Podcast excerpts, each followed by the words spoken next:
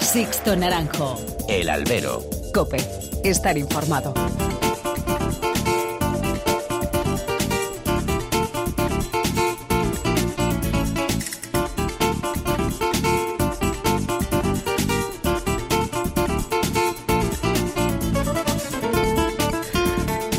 ¿Qué tal? Muy buenas y bienvenidos a esta nueva emisión del Albero, a la cita con los toros que tenéis todas las semanas aquí en cope.es. Han recibido un cordial saludo de quien nos habla de Sixto Naranjo en nombre de todo el equipo que realiza este programa. Duro, muy duro, ha sido este último fin de semana. El final de la temporada taurina en España se ha teñido de sangre. Gonzalo Caballero en Madrid, Mariano de la Viña y Miguel Ángel Pereira en Zaragoza, o el subalterno Rubén García en la Plaza Granadina de la Peza. Tampoco nos olvidamos de Javier Cortés y su grave lesión ocular sufrida en las ventas. La cruda realidad nos ha vuelto a recordar que si esta fiesta es única, es porque sus protagonistas ponen en juego su vida en pos de una creación artística. Así de sencillo, así de crudo pero así de verdad. Durante muchos años nos acostumbramos a vivir sin la sombra de la muerte de la fiesta, pero en el último lustro se hizo presente con la partida de los recordados Víctor Barrio y Iván Fandiño. La muerte está siempre presente en este espectáculo, es un ingrediente más, un actor más, no lo podemos olvidar. En las últimas temporadas hemos tenido jornadas gravísimas y aquí es donde entran en acción los que llamamos de forma tópica los ángeles de la guarda de los toreros, los cirujanos taurinos. Los García Padrós, Valcarreres, Mulet, Crespo, Hidalgo, Zaragoza, tantos y tantos médicos que ponen sus manos al servicio de la medicina taurina, salvando vidas con ellas no hay reconocimiento suficiente para dar las gracias a su labor en las plazas de toros. La seguridad con la que cuentan los de luces va más allá de lo material. Por ello, el sector taurino debe avanzar en garantizar y en promover que la especialidad de la cirugía taurina siga vigente y con nuevos doctores que sepan tratar las heridas por asta de toro en el futuro.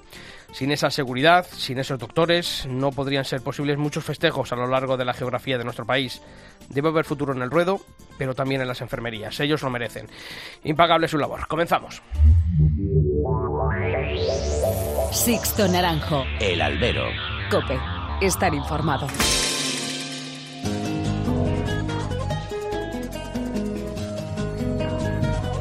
Y como todas las semanas ya está aquí a mi lado Julio Martínez. Julio, ¿qué tal? Muy buenas. ¿Qué tal, Sisto? Buenas Bueno, tardes. Esto se acaba, pero ha sido duro este último fin de semana. Ha sido duro, eh, no nos lo esperábamos ninguno, pero bueno, así es el toreo también, ¿no? Efectivamente. Bueno, pues hay que comenzar, como hacemos también todas las semanas, a conocer en forma de titulares los principales temas que ha dejado el mundo del toro. Manuel Jesús El Cid se despide definitivamente en la Feria del Pilar, saliendo a hombros de la Plaza de Toros de Zaragoza. En Madrid, el Día de la Hispanidad dejó el triunfo de Jesús Enrique Colombo y la puerta grande del novillero Álvaro Burdiel, que le valió para llevarse el certamen camino hacia las ventas este domingo. La Plaza de Toros de Santander cierra la temporada taurina de 2019 con un balance positivo de 150.000 euros. Los jóvenes aficionados franceses se unen en contra de la pretensión política de limitar el acceso a las plazas de toros de los menores de 16 años. La Plaza de Toros francesa de Big Fezensac cierra fechas y ganaderías toristas para su feria de Pentecostés de 2020. Y José Garrido y la empresa Lances de Futuro separan sus caminos profesionales tras tres temporadas de relación de apoderamiento. Y ya sabéis, como hacemos también todas las semanas, abrimos canales de comunicación entre vosotros y esta redacción. Lo podéis hacer a través del email, por ejemplo, en nuestras dos direcciones, albero.cope.es y toros.cope.es. En las redes sociales, el albero está en Facebook, si tecleáis facebook.com barra alberocope y en Twitter nuestro usuario es arroba alberocope. Bueno, pues esta semana hemos querido conocer qué se ha dicho de los percances sufridos este fin de semana, esos hashtags que se habilitaron y que han sido trending topic durante los días eh, del fin de semana, el sábado y el domingo, por ejemplo, ese Fuerza Gonzalo Caballero. Pedro Marín comentaba, Gonzalo Caballero, torero bravo, que se a matar o morir engrandeciendo su profesión. La verdad del toreo, decía Pedro. O el usuario Fototaurina CV decía, le brindó la faena como agradecimiento a salvarle la vida en San Isidro. Lo que no sabía Gonzalo Caballero es que se la iba a salvar en referencia a ese brindis al doctor Máximo García Padros. Y también el otro hashtag que ha funcionado desde el domingo es el de Fuerza Mariano de la Viña. Martín Rubio cree que Mariano saldrá adelante porque tiene raza de torero grande. O Marta Castro comentaba que el percance de Mariano de la Viña nos hace recordar la dureza y la grandeza del torero. Estamos de acuerdo contigo,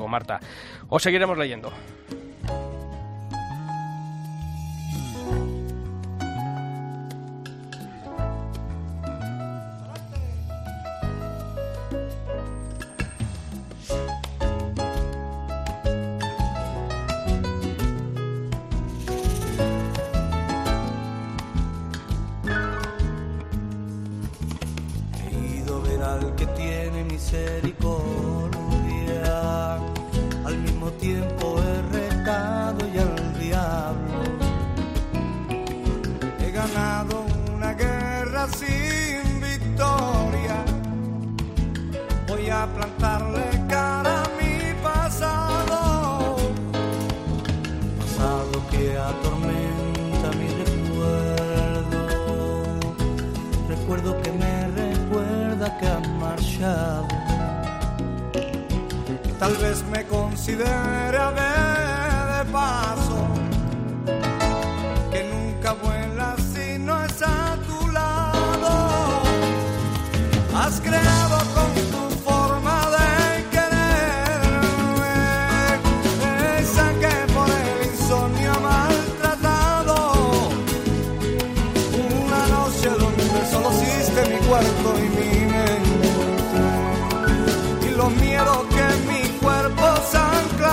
estábamos diciendo, ha sido un fin de semana duro, esas jornadas tanto a Mariano de la Viña y Miguel Ángel Pereira en Zaragoza, la sufrida también por el diestro madrileño Gonzalo Caballero el sábado, el día de la Hispanidad, en la Plaza de Toros de las Ventas, pero bueno, queremos conocer todo lo que ha ocurrido allí en Zaragoza eh, durante este último fin de semana y para, bueno, pues para saberlo contamos que mejor que con la ayuda del doctor Carlos Valcarreras, que es el cirujano jefe de la Plaza de Toros de Zaragoza. Doctor, ¿qué tal? Muy buenas. Hola, buenas tardes, ¿qué tal? Muy bien. Lo primero, darle las gracias y, y la enhorabuena por, por todo lo realizado este fin de semana, porque, bueno, pues lo hemos dicho muchas veces, ¿no? Tiramos de públicos, pero, pero han sido verdaderos milagros, sobre todo con, con Mariano de la Viña. Lo primero, doctor, hemos, eh, bueno, pues eh, ya visto este mediodía, eh, la Clínica Quirón ha emitido un nuevo parte médico que dice que Mariano de la Viña sigue estable dentro de la gravedad. Se rebaja el grado de ese estado, ¿no? De muy grave a grave. Eso es un paso positivo dentro de, bueno, de- del estado de salud de Mariano de la Viña, ¿verdad? Sí, todos estos parámetros que se pronósticos, pues hombre, son siempre dentro de cautelas, ¿no? Porque lo- esto no es una ciencia exacta y los retrocesos pueden existir, que Dios quiera que no los haya, ¿no? Pero en fin, pero la realidad es que el enfermo o el herido está mm, hoy mejor que ayer, está más estable hemodinámicamente, tiene muy buen pulso arterial y muy buena circulación de retorno en la extremidad inferior derecha, la izquierda también, por supuesto, y luego pues he podido retirarle parcialmente un drenaje que le puse por región glútea, un drenaje de tipo Mikulicz, que, que en fin, que nos cumplió un papel decisivo para poder operar este, este. Doctor, dentro de, de la gravedad que, bueno, pues del, del estado de salud que, que todavía mantiene eh, Mariano de la Viña, pero pensaba que podía ser, bueno, pues eh, empezar a dar estas buenas noticias tan pronto, porque claro, estamos a martes, el percance fue el, el domingo. Eh, pensaba que podía haber esta evolución positiva eh, en estas horas.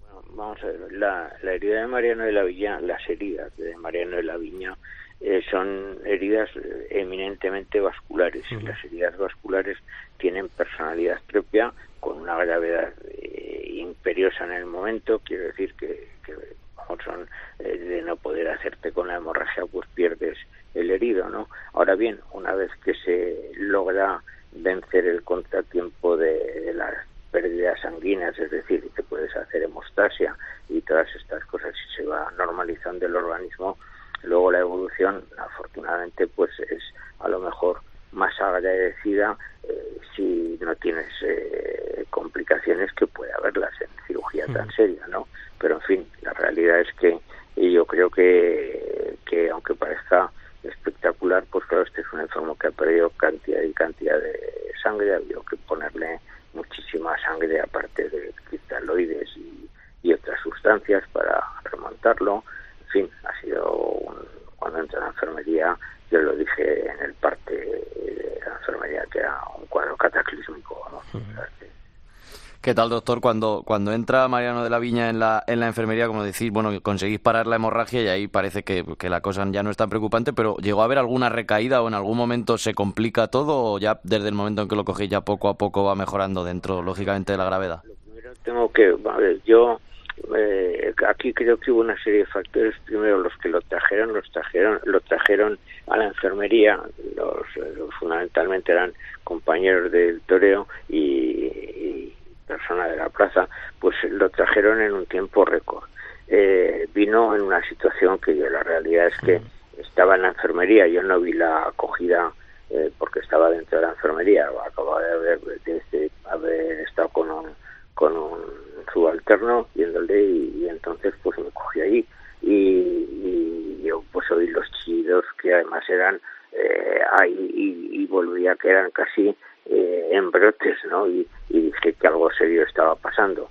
Y entonces pues ya me cogió, eh, por lo menos sin la americana, que me había quitado la americana. Pero vamos, ya no, ya no pude continuar ahí porque tuvimos que empezar a actuar. Eh, los anestesistas tuvieron una labor inicial, inicial, media y final, ojo, pero importantísima. todo el equipo, yo creo que nunca perdimos eh, el, compás de la situación ni perdimos eh, la importancia eh, que el tiempo tenía en unas circunstancias tan porque como estaba inconsciente absolutamente digo vamos una vez intubado y una vez que logramos hacer hemostasia provisional nos permitió trasladarlo de la camilla a, la mesa de operaciones. Allí hubo que cortar el traje de luces pero con la hemostasia provisional puesta y después en un tiempo récord pudimos hacer, digo récord porque eh, tuvimos también fortuna en esto, pues pudimos hacer un abordaje retroperitoneal de los grandes vasos y una vez controlados, pues entiéndame, ya la, la tranquilidad es mayor, ¿no? Porque ya sabes que tienes la arteria aorta y la, y la vena cava controlada, la vena cava inferior, y ya pues, eh, pues presumes que puedes tener el control de la hemorragia. Mm, Pero como una herida era anterior y otra posterior, sangraba tanto la posterior como la donde la, donde estaba rota la arteria femoral, con lo cual tuvimos que poner una para poder ir eh, arreglando la otra, ¿no? Y en estos en estos casos sobre todo lo comentaba, ¿no? Eh, son importantísimos los plazos, ¿no? La, la celeridad con la que el enfermo llega a la enfermería, eh, esa primera intervención para intentar cortar la hemorragia, todos son minutos que van corriendo, el reloj va corriendo en contra de la vida, de, en este caso de Mariano de la Viña, y que hay que ir recortando esos plazos, ¿no? tiempos para, para mm, estabilizarlo primero, ¿no? Mire, cuando en el momento en que se intubó, o que fue nada más entrar, pues yo lo vi y sinceramente yo no sabía si entrábamos ante eh, un, ser humano todavía o ya era un aquello otra en fin otra situación distinta no quiero decir que entonces yo dije de entrada vamos eh, hablé con él con uno de los anestesistas que intubar y nada más intubar pues habían cogido ya una vena. Eh, estuvieron muy diligentes todo el equipo médico personal que estaba con nosotros habitualmente allí. Me refiero aparte del equipo médico pues por ejemplo eh, yo con el con el conserje de la Plaza de Toros pues estuve hablando este verano digo es que teníamos que tener un procedimiento pues hubiera un día una hemorragia cataclísmica estuvimos ideando eh, muchísimas cuestiones, digo, algo tal, y estuvimos probando con nosotros mismos, ¿eh? que estábamos allí y entonces teníamos pues una especie de, de creamos vamos a llamarlo así, entre comillas, y, y tómenlo como de una forma que lo digo muy muy distendida, ¿no? Pues una especie de sistema de compresión abdominal alto que pudiera permitir por lo menos eh, aminorar el, la hemorragia y, poder moverte porque es que viene el herido, pero es que hay que quitarle el traje de luces, que claro, hubo que cortarlo a trozos con un bisturí como se podía, porque es que si no era un enfermo que se moría. Hmm. Este, este tipo heridas, eh, que bueno, que son tan, tan graves, aunque las traten eh, cirujanos como, como usted, que son eminencias, si, si aunque le toque a usted, pero no es en una plaza como Zaragoza y es en otra plaza, pues digamos de segunda o de tercera, que, que no tiene esos, en esos equipos médicos, ¿estaríamos hablando de que Mariano de la Viña no estaría vivo a día de hoy? Bueno, pues mire, pues es que eso no se puede decir. Estas cosas de verdad yo no me atrevo a hacer juicios de valor. Sí que le puedo decir una cosa. En primer lugar, que yo el otro día pensé en algún momento pues que el enfermo lo perdíamos, que el herido lo perdíamos. Soy absolutamente sincero. E igualmente le digo que en el año 63 mi padre operó, estando espectador, estaba el mundo de allí de espectador en Tarazona, a Jaime Oster de una ruptura de venelia externa, que es una hemorragia brutal, y, y pudo salir adelante, ¿no? O sea que, en fin, pero yo creo que es un poco el destino de las personas, las circunstancias ¿no? y las manos suyas también, doctor, no, no se quite mérito. Pero, pero yo, yo, le pregunto, ¿es, es, una, ¿es la jornada más grave que ha atendido usted como médico? Porque, hombre, recordamos, ¿no? Otras a Ortega Cano hace años, la de Juan José Padilla, pero ¿esta quizás es más grave que todas ellas? No, hombre, por ejemplo, tuvimos una rotura de vena ilíaca externa eh, al matador de toros aragones Juan Ramos en la puerta en la puerta de la enfermería, pero yo creo el grado de hemorragia aquel yo le digo honradamente que creo que si sucede en el otro extremo de la plaza, eh, yo creo que es eh, ya intratable. o sea, porque es que estaba, vamos, también lo tuvimos que operar con el traje de luces puesto, en fin, y todas estas cosas, y afortunadamente, pues, Dios quiso que fueran las cosas bien, ¿no? Pero, pero en fin, eh, yo pondría un cuadro de honor de herida graves, porque, claro, la herida, pero también a Sebastián Palomo de una herida penetrante en toras. eso a Ortega Cano, como bien ha dicho, de una herida toracoabdominal que entraba en mediastino y la de Juan Ramos, eh, alguna que me se me olvidaba de Padilla, por ejemplo, y, y si hubiera un cuadro de honor eh, lamentable, vamos a decir, de estas cosas, pues habría que poner a esta, sí. Y esta, desde luego, es que luego hay otra parte que es el, el efecto que, que pudo surgir allí entre el público eh, al verla porque fue apabullante. Vamos, yo no, yo estaba en la enfermería y no la vi, pero, pero creo que la gente quedó consternada, Me llama la atención, doctor, cuando dice que bueno que el, que el herido entra y taponan una, una herida para, para tratar la siguiente, pero ahí saben cuál tienen que taponar porque la otra es más grave o es un poco improvisado. vamos a ver, no, no, no, que va. Eh, tuvimos, vamos a ver, tuvimos, eh, en eso sí que le puedo explicar muy claramente y me va a comprender y ya vamos a ponernos cuando ya estamos en la mesa de operaciones hemos abordado retroperitonealmente que quiere decir que eh, hice una incisión eh, por detrás de todo el intestino y todo esto y llegué al espacio donde están los vasos directamente controlo la aorta controlo la cava y entonces pues yo ya veo que me está sangrando la femoral aquí la femoral no me plantea ningún problema lo soluciono pero me sigue sangrando mucho en el lado contrario. En el lado contrario no me pueden eh, no me podía sangrar más que o la arteria ilíaca primitiva, que es la madre de la ilíaca interna y la externa, que da origen a la femoral del lado allí, del lado izquierdo, pero no podía ser porque tenía muy buen pulso en el pie, con lo cual la única arteria que me podía sangrar era la hipogástrica o ilíaca interna.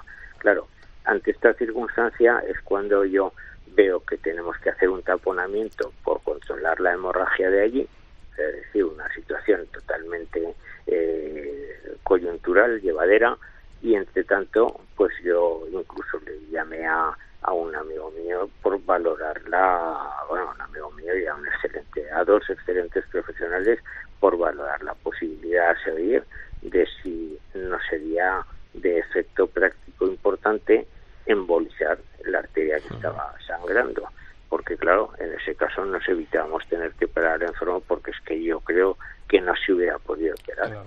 A lo mejor me lo hubiera dejado en la mesa de operaciones y entonces yo fui a arreglar la arteria femoral, que lo hicimos, eh, vamos, eh, concretamente con el doctor José Antonio Lechón también, que es un, un buen amigo nuestro, y entonces un, ya con esto resuelto eh, nos quedó, luego ya se perdió mucho tiempo porque embolizando lo hizo también muy deprisa el, doctor Miguel Ángel Gregorio y luego pues eh, es un radiólogo intervencionista, se pinchó la arteria femoral, se subió retrogradamente hasta la aorta, se bajó y donde nacía la arteria ilíaca interna se vio que estaba sangrando esa que era la arteria que sangraba y entonces se, se tapó, ¿no?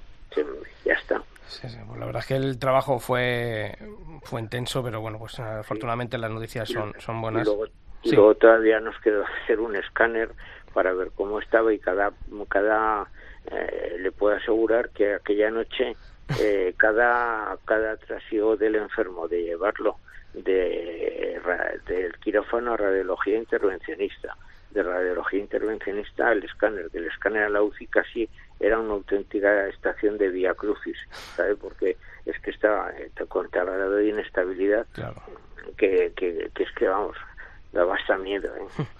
Pues, doctor Carlos Valcarreres, antes de despedirnos de usted, le va a saludar un compañero suyo que también tuvo un intenso trabajo este sábado en la Plaza de Toros de las Ventas, como es el doctor Máximo García Padros. Doctor, ¿qué tal? Muy buenas también. ¿Qué tal? ¿Cómo Sí, estás? Máximo. ¿Qué pasa, Carlos? Vaya, No, vaya fin nada, de semana nada. que hemos tenido. Sí, sí, sí, sí. ¿Qué tal, qué tal tenéis por ahí la enfermería?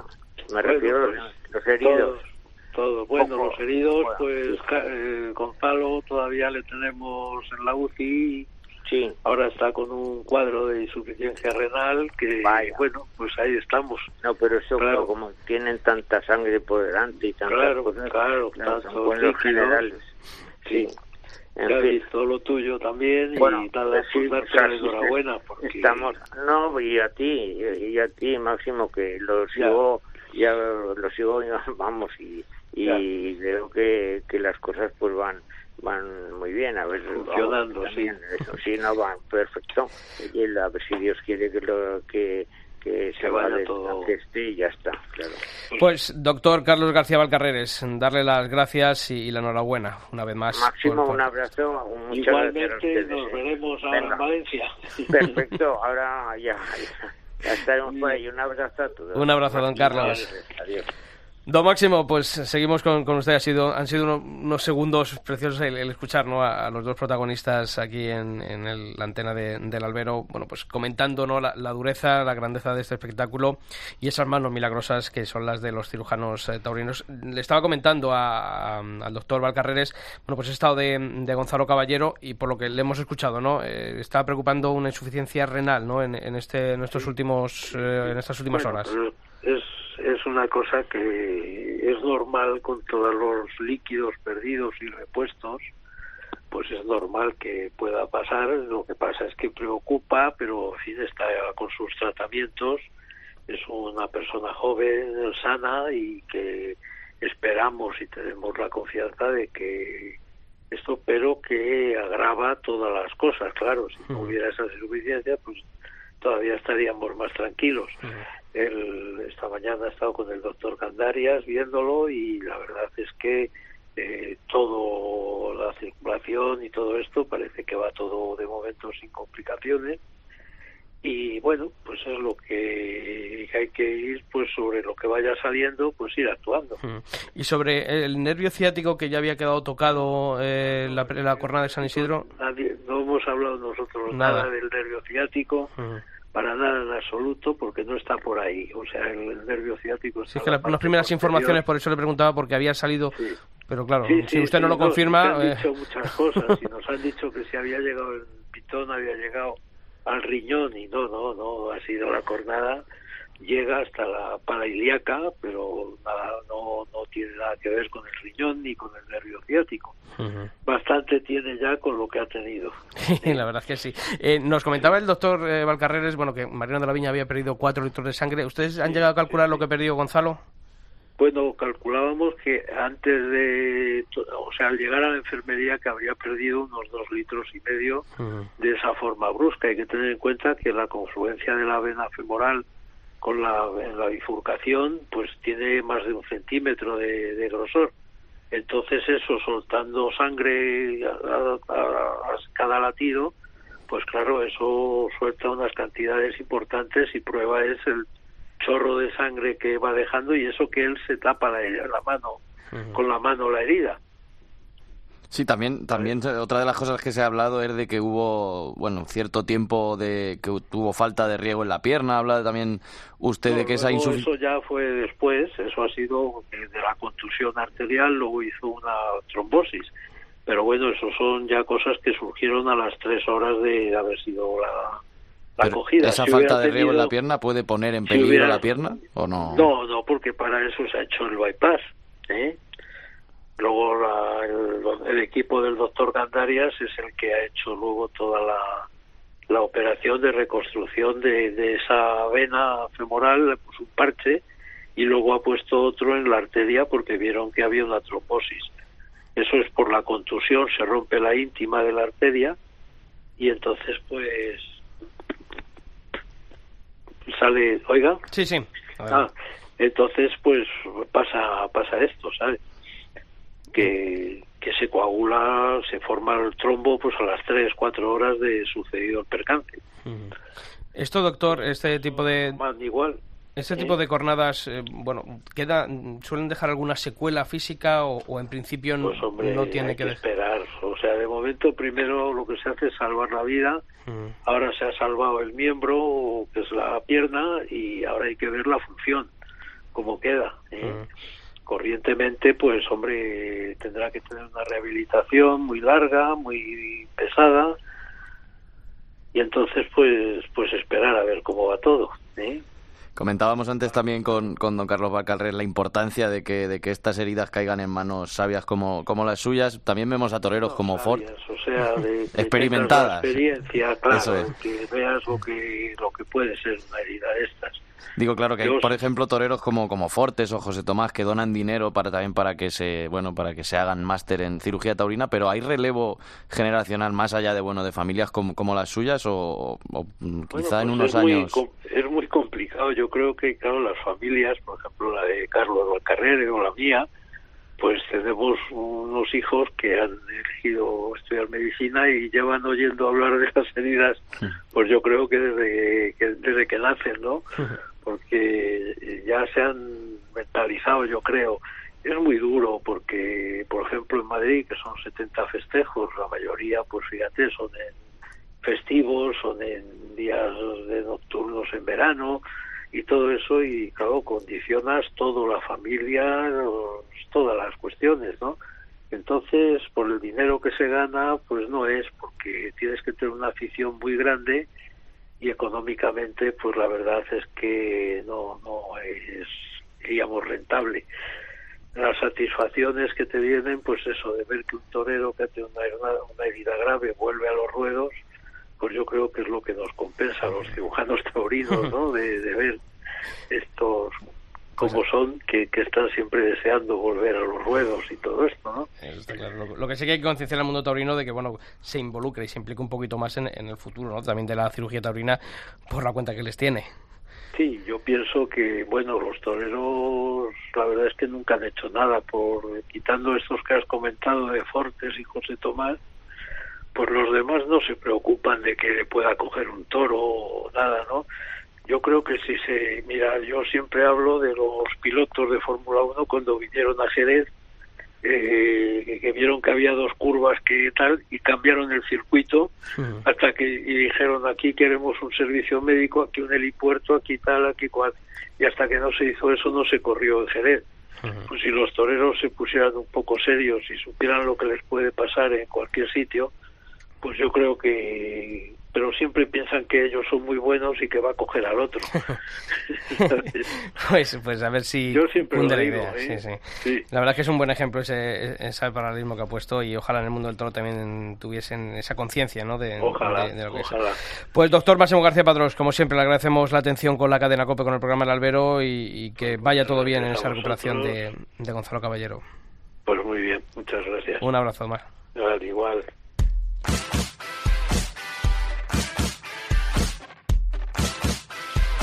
Sixto Naranjo. El albero. Cope. Estar informado.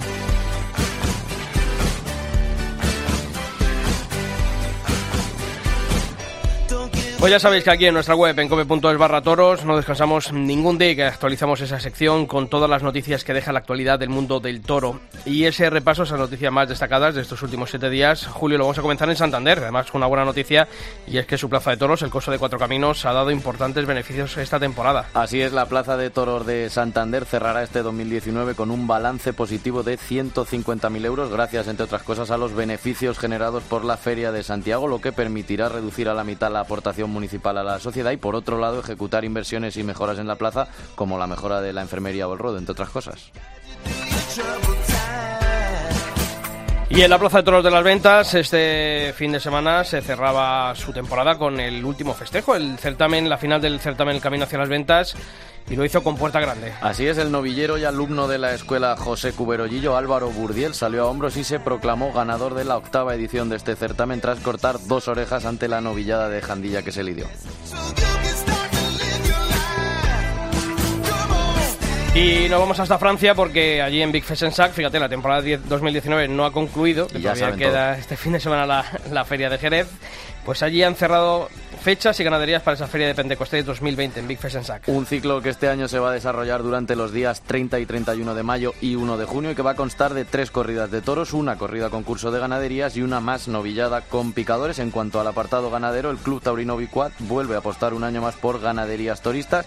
Las divisas que por el momento estarán presentes en el coso de Vic son las de José Escolar, Cebada Gago, Pedraza de Yeltes para las corridas de toros y la de Raso de Portillo que va a lidiar la novillada picada y más adelante se van a conocer los toros para esa corrida concurso. Y os recordamos, este fin de semana concluye oficialmente la temporada taurina en nuestro país, queda la corrida de la Feria de San Lucas de Jaén y dos citas para los aficionados aquí en el centro de España.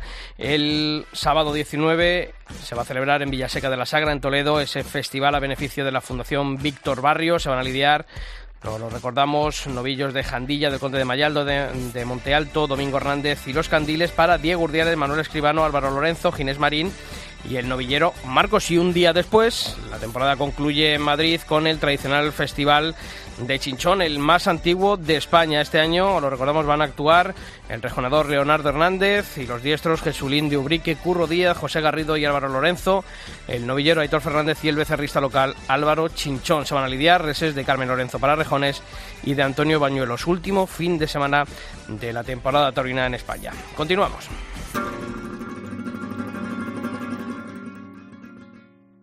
Un peu plus sucré, un peu plus salé. Non, moi je préfère plutôt quand c'est pimenté. Un peu plus grand, un peu plus court. Non, moi je préfère plutôt y aller à pied. Un peu plus clair, un peu moins cher. Non, moi je préfère la montagne à la mer. Un peu plus blanc, un peu plus noir. Non, moi je préfère les gens qui osent y croire.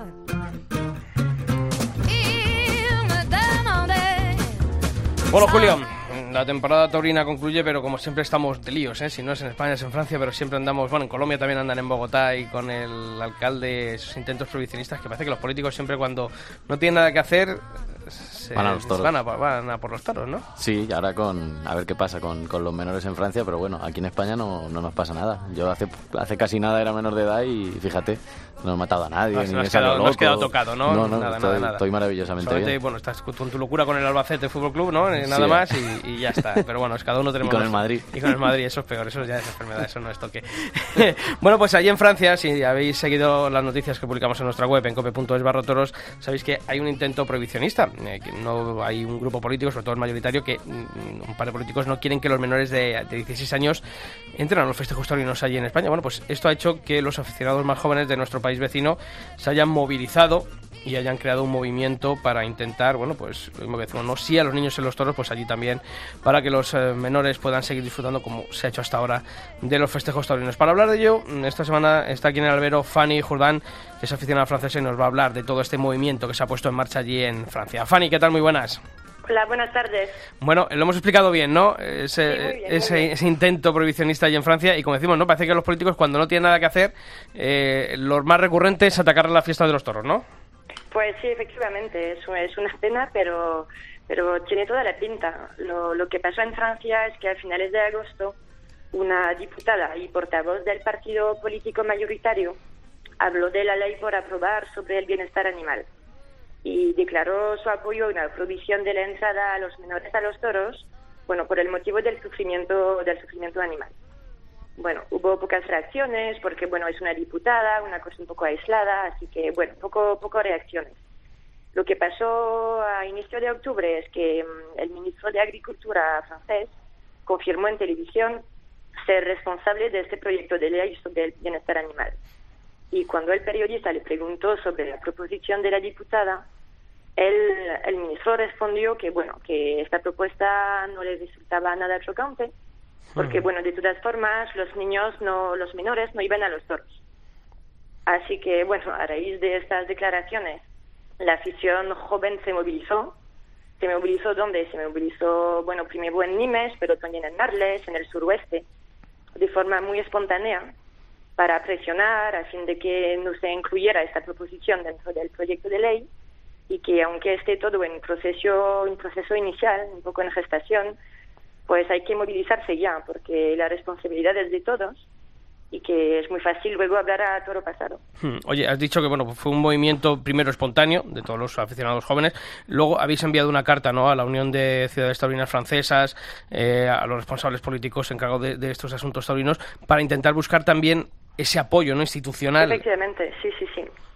Sí, es un movimiento, bueno, de, jóvenes, de aficionados jóvenes y sin motivación, sin motivaciones políticas ningunas, ni adiciones a partidos políticos. Y lo que pedimos es, unión, es hacer piña, porque unidos eh, somos más fuertes. Y efectivamente enviamos el 9 de octubre una carta abierta a la Unión de Ciudades Taurina Francesa y a todos los, los representantes políticos eh, encargados de asuntos taurinos. ¿Por qué? Pues para que abren la, unión de las ciudades taurinas a todas las ciudades taurinas en Francia y también a todas las formas de tauromaquia. Porque hoy hablamos de los menores en los toros, en, hablamos del toro de Lidia, pero mañana hablaremos del toro de Camargue, del toro en la calle, y, nada, hay que, hay que unirse ya y pedimos alto y claro unión y apoyo de los políticos de todas las zonas taurinas. ¿Qué tal, Fanny? Pero ¿hay políticos importantes que realmente se signifiquen con la fiesta en Francia o solo hay políticos algunos que se metan con ella y los demás ni les va ni les viene? Pues hay algunos políticos aficionados a los toros. En el sur de Francia son muchos. Luego hay una diferencia entre ir a los toros y luego pues decirse, de, decirlo alto y claro, ¿no?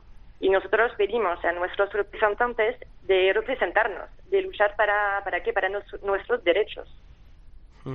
Y allí hay esa, bueno, aquí en España, tú que vives aquí en España, bueno, pues sabes, ¿no? Eh, sobre todo por parte de, de, alguna izquierda, de alguna parte de la izquierda, el sector de la izquierda, esos afanes prohibicionistas en, en nuestro país. Allí en Francia también hay esa, bueno, división entre izquierda y derecha, ese apoyo al mundo de los toros, o allí está más matizado ese, ese apoyo y, y ese y esa contra la fiesta de los toros. No, la, la, la fiesta está mucho menos politizada en Francia que en España, diría yo.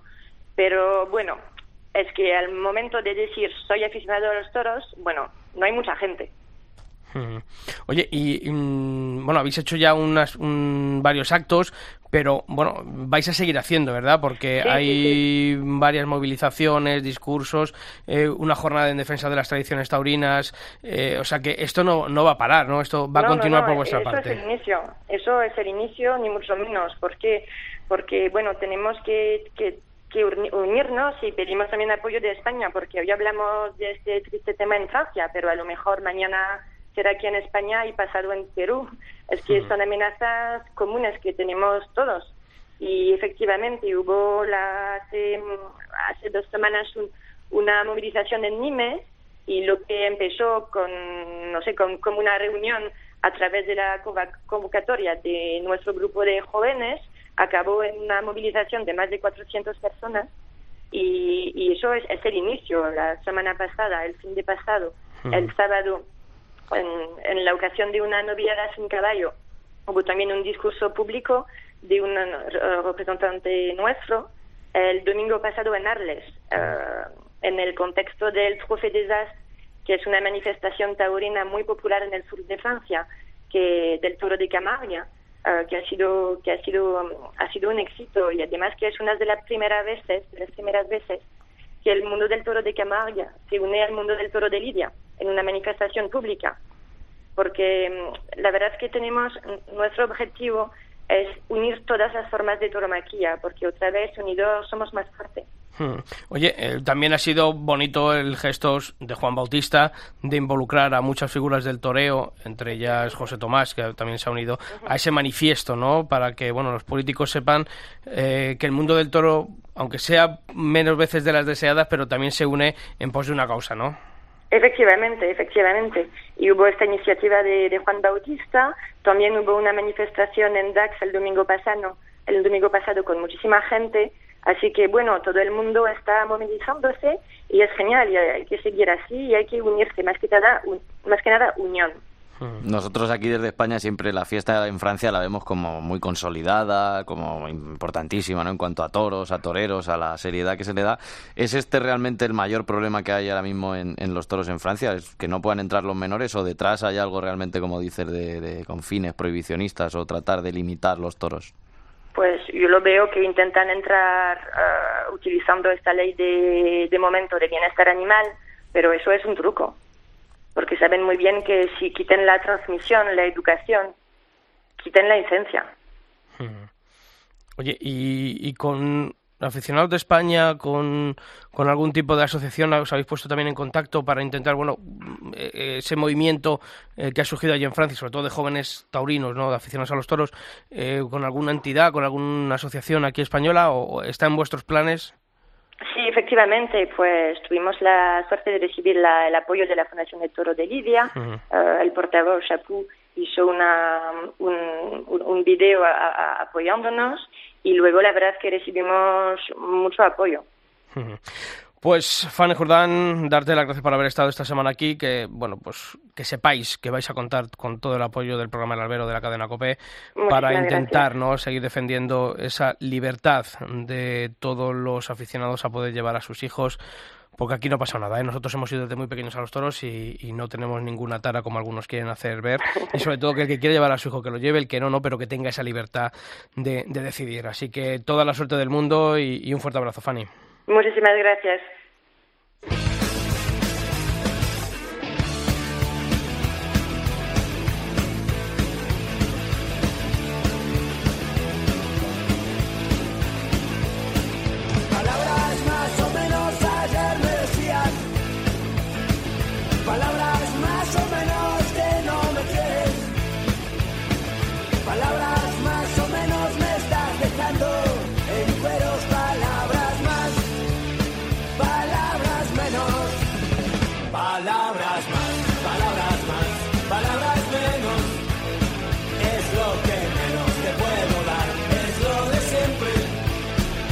Bueno, pues abrimos tiempo de análisis, de tertulia, como siempre hacemos en este último tramo del albero. Ha sido un fin de semana, hemos estado hablando con el doctor Valcarreles, con el doctor Máximo García Padrós.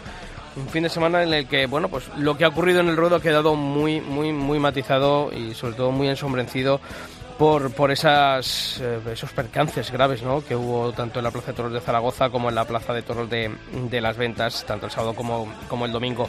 Bueno, pues para hablar de todo ello, de, de lo que ha ocurrido en el ruedo y también de, lo que ha ocurrido en las enfermerías esta semana, contamos con una reaparición que a mí me da mucho gusto volver a saludar a Manuel Viera. Manuel, ¿qué tal? Muy buenas y bienvenido una vez más.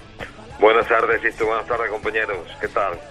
Pues lo primero, lo que decimos, enhorabuena de nuevo y, como estaba comentando, ¿no? Ha quedado un poquito ensombrecido, fíjate, que parece como que incluso quedó, queda ahí en, el, no en el olvido, pero sí en un segundo plano, pues por ejemplo lo, que ocurría, ¿no? Artísticamente tanto en la feria de, del Pilar de Zaragoza, ese festival de 12 de octubre en Sevilla, eh, en la que se llenó la Plaza de Toros de la Maestranza, ¿no? Al reclamo de, ese festival benéfico eh, a beneficio de, las hermandades del Baratillo, de la Esperanza de, Triana, de lo que ocurrió el 12 de octubre en las ventas. Parece como que, que ha quedado todo ensombrecido, ¿verdad? Ha sido muy gordo todo, Sisto. Ha sido una cosa que, que hacía muchos años que, que un final de temporada no se veía como esta, ¿no? Y evidentemente cuando las cosas pasan y son de, de, de, una gravedad extrema, pues evidentemente pues borra todo lo demás que pueda suceder y eso es lo que ha pasado este fin de semana. Eh, en Madrid es algo que ha sido una temporada nefasta, tú lo habrás vivido en el, caso de las jornadas, ¿no? Hacía tiempo que no se veía, eh, sobre todo tanto en San Isidro como al final de la temporada, se veía la gravedad de las jornadas y, y la cantidad de gente de toreros que han pasado por la enfermería. Y siempre pasa, y Zaragoza es una plaza donde eh, la gente pues pues pues pues cae las hasta los toros como, como en ninguna otra plaza cae. No sé si algo tiene que ver con, con el final de temporada, con, con eh, algún tipo de relajamiento, no sé, pero, pero lo que está, lo que ha sucedido este año ha sido muy gordo y evidentemente si esto sucede tapa todo lo demás con cosas importantes y buenas como, como tú bien sabes que han pasado. Fíjate Manolo que mm, eh, Julio, ha, habido el final de la entrevista con el doctor Máximo García Padrós, ¿no? Eh, ha dejado muy a las claras porque siempre hablamos, ¿no? De bueno, pues que son los ángeles de la guarda, las manos salvadoras de los toreros, eh, todo lo que, bueno, pues eh, todos esos tópicos, ¿no? Que solemos decir cuando, cuando un doctor salva la vida a un, hombre de luces, ¿no? Que, se ha jugado la vida. Pero el doctor Máximo García Padrón nos decía, ¿no? Los toreros han hecho muy poco por el futuro de la cirugía taurina. Fíjate, pasa también en, el, en, el- la sociedad en general, cuando Amancio Ortega dona dinero para el cáncer o para la cirugía, para mejorar la vida, le critican, no sé, a lo mejor algún torero tiene miedo de que lo llamen populista, pero la realidad es que son solo dos y bueno, alguno más que, que podrá echar un cable, pero es interesante viendo que pasa esto, porque le pasó a Mariano Laviña, pero ese día toreaban el Juli, Pereira, Ponce, o sea, le puede pasar a cualquiera, pues se ponen Mm. delante de un toro, o sea, sí, eh, nos llevamos a las manos a la cabeza, pues son cornadas serias, pero al final a ti y a mí no nos va a pasar, le va a pasar a los toreros y son ellos también los que tienen que, que luchar. Claro, pasa en Zaragoza, pues dentro de, de- dentro de lo malo que es la cornada, tiene suerte, pero esa cornada pasa en, en un pueblo de, de Aragón y a lo mejor estamos hablando de otra cosa. Sí que es verdad, ¿eh? sí que es verdad. Y, y eh, el mundo del toro, en especial los profesionales, en especial los toreros, debían de haber hecho algo más, muchísimo más, ¿eh? por las enfermerías de, de las plazas de toro. Y eso que ya no tiene nada que ver como como como estaban eh, eh, esos recintos en las plazas de toros hace hace una década o hace dos décadas, ¿no? Y sobre todo también en la medicina. La medicina eh, está avanzando a pasos agigantados y evidentemente pues pues eso ayuda mucho más en, plazas tan importantes y con, con enfermería tan importantes y quirófanos tan importantes como donde ha sucedido esto, esto lo a, Mariano de la Viña o, o, o lo que sucedió eh, en Madrid el pasado domingo, pues pasa en otro sitio y eso no lo cuentan. ¿eh? Pero sobre todo, con todo y con eso, insisto, Julio, yo, yo creo que, que sí, de- entramos dentro de los tópicos en, en cuanto a la medicina taurina, en cuanto a doctores, ¿no? En cuanto a los médicos, pero hay un triángulo que yo creo que sin desmerecer a, a ninguno más, ¿eh? porque hay cirujanos importantísimos y, y equipos médicos importantísimos también en muchas plazas de toros, pero ese triángulo de, de Carlos Barcarreras, eh, Máximo García Padrón, y eh, ya no lo tenemos con nosotros, y Ramón Vila han salvado una cantidad de vidas tremendas. Yo no sé incluiría si a por el- Pascual González Masegosa de Albacete, que además También, es Se me ha presidente. olvidado, se me yo lo olvidado incluiría antes en la como- lista que he dicho al principio, se me, se me ha olvidado. Hombre, y el doctor Hidalgo en. Pamplona, el doctor Muleta ahora en Sevilla, el doctor Zaragoza en la Plaza de Toros de, de Valencia, el doctor Enrique Crespo aquí en muchas plazas, y, y ojo, en muchas plazas hay- importantes. pero- Es que pero- hay muchísimas, pero eh, eh, por No la, la si es por importancia de la plaza, ¿no? A lo mejor. Sí, no sé si es por la gravedad de las jornadas o por lo que ha- o, o por la vida que han salvado y que, que han sido tan llamativas, pues eh, ese triangulito ahí, sin ya digo sin desmerecer a ninguno otros equipos médicos que son importantísimos, han hecho mucho y, y- y- y han contado eh, han contado lo que le ha pasado a muchísimos toreros, ¿no? Y son aficionados a- a los toros, que eso lo debe ser importante. Yo por eso, claro, yo creo que es importante. El mundo del toro tiene que concienciarse de que, claro, est- estos hombres no son eternos. eh, bueno, ya- Claro. has dicho tú, Manolo, un nombre que, claro, que ya desafortunadamente no, no está entre nosotros, como es el doctor Ramón Vila. eh, pero claro, es que estos, estos hombres de los que hemos comentado, pues eso, eh, algún día tendrán que, que dejar a un lado la, la bata, eh, tendrán que colgar la bata, no es lo mismo que los toreros cuelgan el traje de luces, ellos tendrán que colgar la, la bata.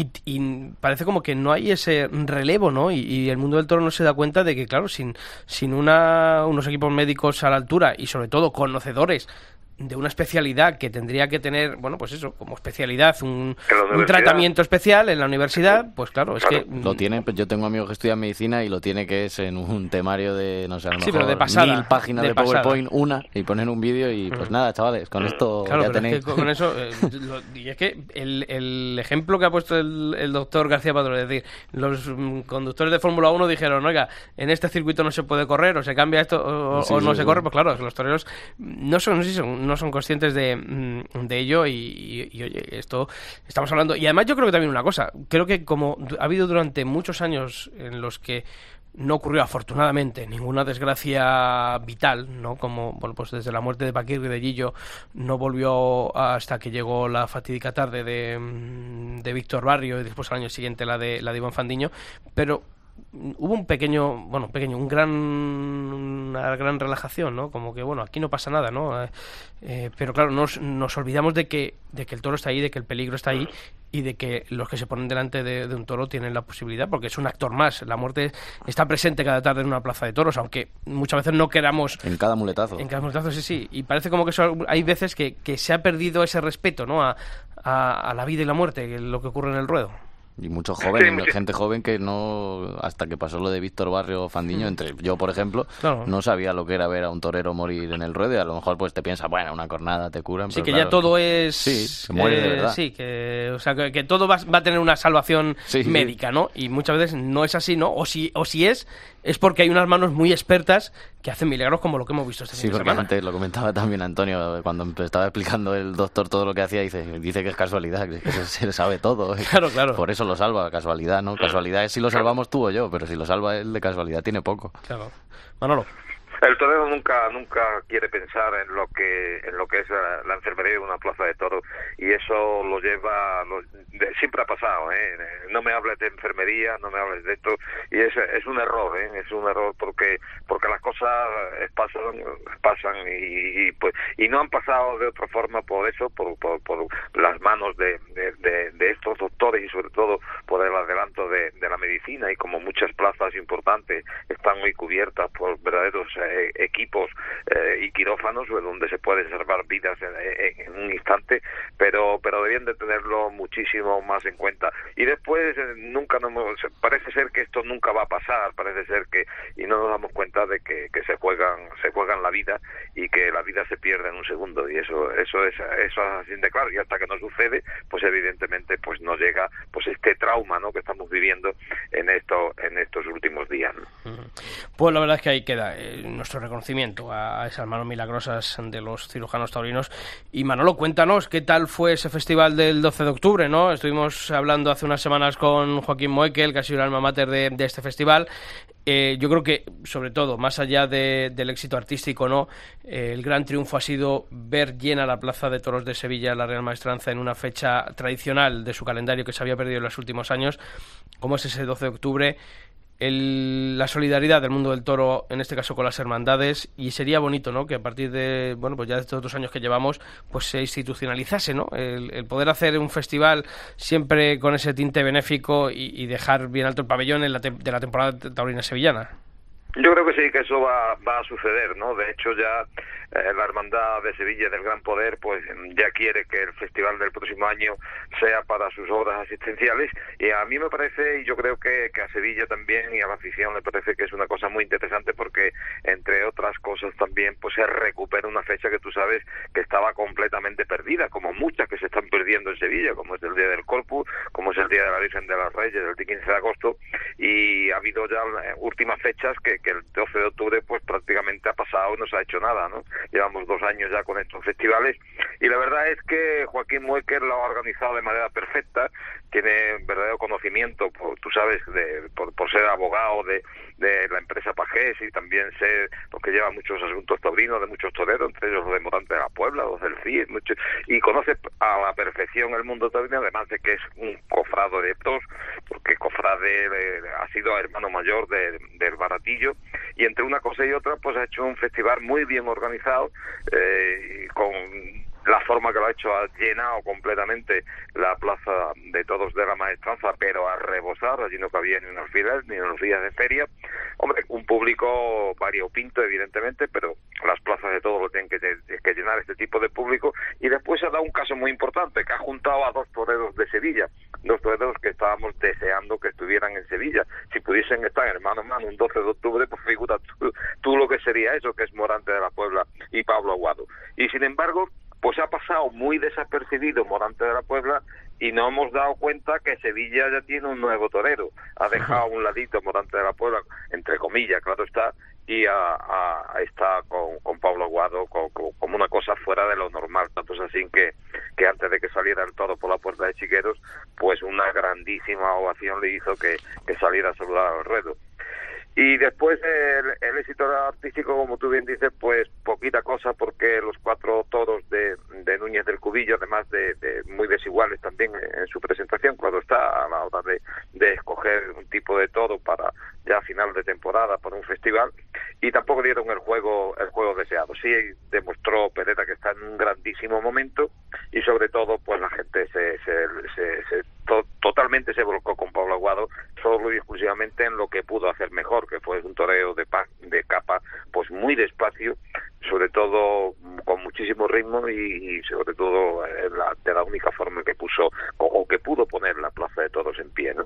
Lo demás, pues muy poquita cosa, Morante con sus detalles, que tendríamos que hablar a lo largo de la temporada de, Morante de la Puebla, asisto. sí, sí, vamos a tener invierno. Sí, sí, sí, al, invierno, al invierno. Vamos a tener que hablar porque eh, la gestión de Morante de la Puebla, de cómo llevan su gestión, cómo llevan la forma, su forma de, estar en las plazas de todos, yo creo que es incorrecta. No, eh, no es un torero para, para que toree 30, 35, 40 corridas de todos. Eh, la gente pasa de Morante y lo estamos viendo y en Sevilla se está pasando. Y además es un torero que necesita un toro muy especial para hacer su toreo y ya cualquier otro pues puede puede hacerlo. En fin, el festival lo más importante, como te digo, es el éxito eh, económico, eh, ese puñado de buenos euros que le, va a venir a la hermandad de Baratillo y a la de la Esperanza de Triana para para sus, sus obras asistenciales y de caridad. Y yo creo que, que siempre el mundo del todo está ahí, la plaza se llenó, la gente se divirtió, lo pasó bien y al final pues todo contento que dice Manuel que Morante no está para 35 tardes, creo que ya hablo de cabeza, creo que el Juli queda líder del escalafón este año con 43, creo que son. Sí, claro, sí. Claro, pero, o sea, 35 no está para 35, claro, si lo dices hace 10 años, 35 a lo mejor era un número para Morante, cuando otros toreaban 100, pero al final que eso también, de eso también deberíamos hablar, ¿no? Sí, sí. Es... Este invierno, la tendencia que lleva el toreo, porque claro, si, si cogemos esa tendencia y la analizamos... son los que más habían toreado, sí, 43, Pablo 42, también sí. está en 40, eh, toreado en Jaén, pero quiero decir, si coges esa tendencia y la analizas, que luego, mira, ya tengo una idea para, para tirar por ahí, es que si coges esa tendencia, estamos hablando prácticamente de que en cinco años no hay toros. Sí, sí, sí, Claro, los de arriba matan 40 y el de abajo... Sí, ese, tema lo hemos analizado también y, y, y, hay, que analizarlo ahora cuando cuando en, reanude mi, mi programa local en la COPE local, pues que la semana que viene quiero quiero estar con él ya, pues vamos a analizar todas estas cositas, ¿no? Que, que el máximo eh, eh, el máximo que ha toreado y el primero del escalafón, pues eh, como tú bien dices, pues llega a 40 corridas todos. No, yo lo decía, yo lo decía lo de Morante, no por el sí, te entendido, es simbólico, sí. Lo decía que es un torero para que toree 14, 15, 20 corridas de todos como máximo, no como máximo, ¿no? Pero 15 corridas de todos y que... Eh, Manolo, yo creo que, independientemente del número es la actitud. Yo creo que es 14, 14 o 15 como dices tú, pero con la actitud de este año tampoco me valen. Ya, pero pero que, que sea un torero que se le espere, ¿sabes? Que sea un torero que los públicos se pero le es que llevamos, llevamos mucho tiempo. Yo es que... Claro, que se le vaya que se, que, se le vaya a ver, que, que se... A mí es que ya la, la, espera se me hace eterna y, y es un año y otro y otro. Y sobre todo yo siempre lo digo, ¿no? No me quiero repetir, pero es que a un torero de sus condiciones, eh, hay que bueno, exigirle. pues hay que exigirle. Yo a quien tiene menos condiciones artísticas, pues no le puedes pedir, oye, con todo mi respeto, o sea, todo el que se pone delante de, de la cara de un toro, pero Morante de la Puebla es un privilegiado, pero es un privilegiado que en los últimos años pues va de petardo en petardo y haciendo campañas que no tienen nada que ver a su condición y así a su categoría artística. Y otra, otra espera que se hace eterna es la de Talavante, que este lunes ha hecho un año de que se retiró. Mm. O sea, espera también se nos hace eterna. Hay Sí, que exigirle hay también. que exigirle también que hombre, vuelve. bueno, yo no me quiero olvidar tampoco de Manuel Jesús el Cid, que como decimos que toda esa vorágine de, de percances eh, no tienen que hacer tampoco que nos olvidemos de esa despedida Zaragoza, esa puerta grande, esa última puerta grande. Con un toro de vuelta de Matilla. Efectivamente, Joder. para que luego digas, ¿eh? bien, con tu amigo Matilla, para que, para que luego digas esa. Y sobre todo la actuación también de Jesús Enrique Colombo en la Plaza de Toros de las Ventas el día de la, de la Hispanidad. Es un torero que, que hay que eh, aprovecharle, que se le ha olvidado rápidamente después de tomar la alternativa y es uno de esos toreros jóvenes que puede ser necesario ¿no? para determinados carteles. Eh, viene con la, como se suele decir, ¿no? con las Sí, no se ganas esconde. de, de- de triunfar. El otro día, bueno, pues estuvo a punto de abrir la puerta grande de las ventas y es otra de esas cosas positivas que nos deja este final de temporada para quedarnos con ese buen sabor de boca y también que los heridos están, bueno, pues mm, recuperándose y evolucionando positivamente, que eso es lo que todo queremos. Lo que también nos ha alegrado mucho es volver a hablar con Manolo Viera aquí en el Albero, así que Manolo, amigo, que seguimos hablando este invierno, que hemos dejado ahora mismo en tres minutos un par de temas para, para muchas tertulias, ¿te parece? Lo haremos, lo haremos. Muchísimas gracias por todos y por ese apoyo también que me habéis dado. Un ¿eh? fuerte abrazo, Manolo. Un abrazo.